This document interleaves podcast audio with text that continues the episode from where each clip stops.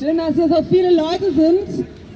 Wir sind heute hier, weil aktuell in Trapani, das ist äh, eine Stadt auf Sizilien in Italien, der Prozess, die, der Vorverhandlungsprozess ähm, gegen 21 Personen aus der zivilen Seenotrettung stattfindet. Also wir sind quasi jetzt parallel zu diesem Vorverhandlungsdings hier auf dem Stühlinger Kirchplatz. Seebrücke und verschiedene AkteurInnen sind heute hier, um darauf aufmerksam zu machen. Und die Leute in Trapani sind ähm, mit bis zu 20 Jahren Haft konfrontiert dafür, dass sie Menschenleben im Mittelmeer gerettet haben. Und das ist ein Riesenskandal, aber der eigentliche Skandal ist die Kriminalisierung von Flucht und Migration an sich.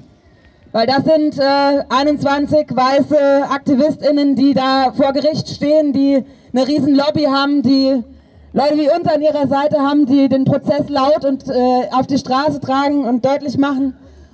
Und das eigentliche Problem ist aber, dass viele, viele, viele MigrantInnen mit der gleichen Scheiße konfrontiert sind. Viele, viele, viele mehr als äh, solidarische Menschen. Und ähm, die Knäste in der Peripherie Europas, in Italien, in Griechenland füllen.